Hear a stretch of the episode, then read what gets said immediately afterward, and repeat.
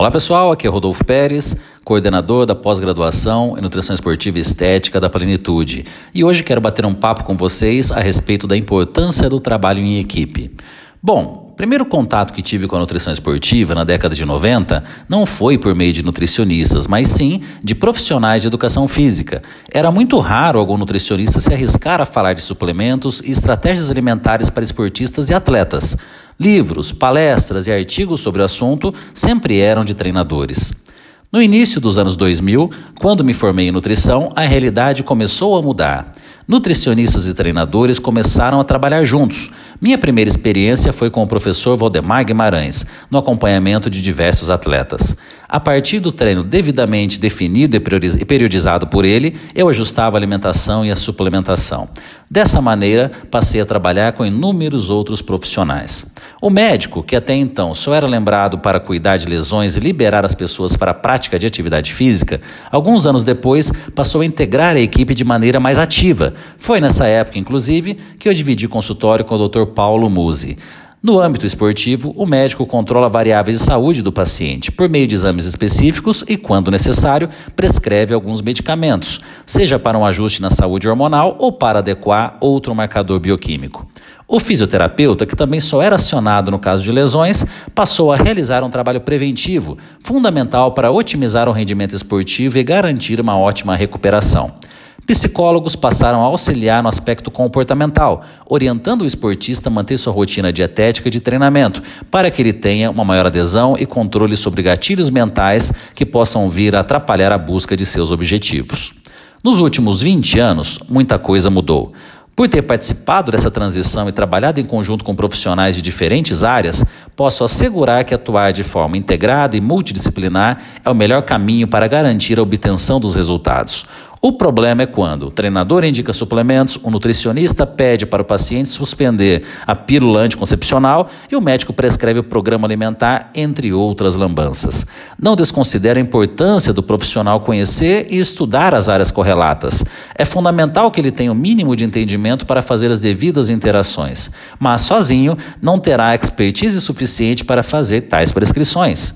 Um médico, mesmo nutrólogo, não possui a habilidade, o conhecimento e a prática que um nutricionista possui para elaborar um programa alimentar. Assim como o nutricionista, por mais que estude farmacologia, não terá aptidão e conhecimento para interferir em determinadas prescrições, como por exemplo no método anticoncepcional, que deve ser avaliado por um ginecologista.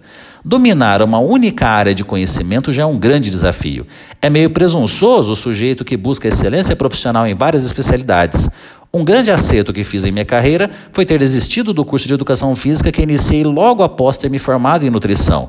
Na época, acreditava que uma segunda formação agregaria em meu futuro profissional. Felizmente, logo no início, percebi que dominar as duas áreas seria uma missão quase impossível. Preferi focar o meu tempo e energia no estudo da nutrição, fazendo especializações dentro desse campo de atuação e deixar a parte do treinamento para quem de fato estaria mais capacitado. Imagine entrar num consultório qualquer e um profissional único passar o treino, a dieta, medicação, exercícios funcionais para aquela lesão mal curada do joelho e ainda fazer uma rápida sessão de terapia. Ah, como seria ótimo! Em uma hora todos os seus problemas estariam resolvidos. A questão é que dificilmente será uma prescrição individualizada e assertiva se comparada ao trabalho realizado por uma equipe multidisciplinar. Por isso, Acredito que muito mais importante do que curtidas em redes sociais, o que atualmente parece ser a obsessão de muita gente, é ganhar a confiança de outros profissionais da área. Quando profissionais que você respeita e admira passam a indicar o seu trabalho, é sinal de que está no caminho certo. No início da minha carreira, sempre ofereci meus serviços de graça para os treinadores conhecerem meu trabalho. Ao verem que eu tinha um conhecimento adequado sobre o assunto, de imediato passavam a me indicar os seus alunos. Esse, sem dúvida, foi um dos pontos-chave para eu conseguir uma agenda cheia com pouco tempo depois de formado. Hoje, com a facilidade da tecnologia, você pode utilizar grupos de WhatsApp ou pastas na nuvem para que toda a equipe tenha acesso ao prontuário do paciente com as devidas prescrições e orientações. Para aqueles pacientes que desejam iniciar o trabalho em equipe, falando de esporte, sempre aconselho que o primeiro profissional consultado seja o treinador. A partir da devida avaliação, com a periodização do treinamento, o nutricionista pode elaborar o programa alimentar. Ao solicitar exames, mediante alguma alteração em que a nutrição ou suplementação alimentar não tenha possibilidade de ajustar, o encaminhamento para o médico com a devida especialidade é muito válido. A avaliação fisioterápica é sempre bem-vinda em caso de atletas ou esportistas com treinamento de alto volume e intensidade, o acompanhamento periódico é necessário, mesmo na inexistência de lesões. Em casos de obesidade e atletas sob muita pressão, acompanhamento psicológico é fundamental. Da mesma forma, pacientes que estão passando por momentos pessoais complicados, como problemas conjugais, profissionais, entre outros, também podem se beneficiar e muito com o psicólogo. Devemos lembrar que quando falamos de estresse, temos que considerar que ele vai além do esforço físico. Muitas vezes o lado emocional é tão ou mais exigido. Para auxiliar nesse autocontrole, estratégias como meditação, yoga, terapia são mais que recomendadas. Minha dica, com um profissional experiente, é não temer o contato com outros profissionais. Mantenha-se atualizado. Se você é aluno da nossa pós-graduação, então isso não será problema. Para ter segurança no momento de discutir o seu caso clínico, por exemplo, esse networking será importantíssimo para o seu sucesso profissional.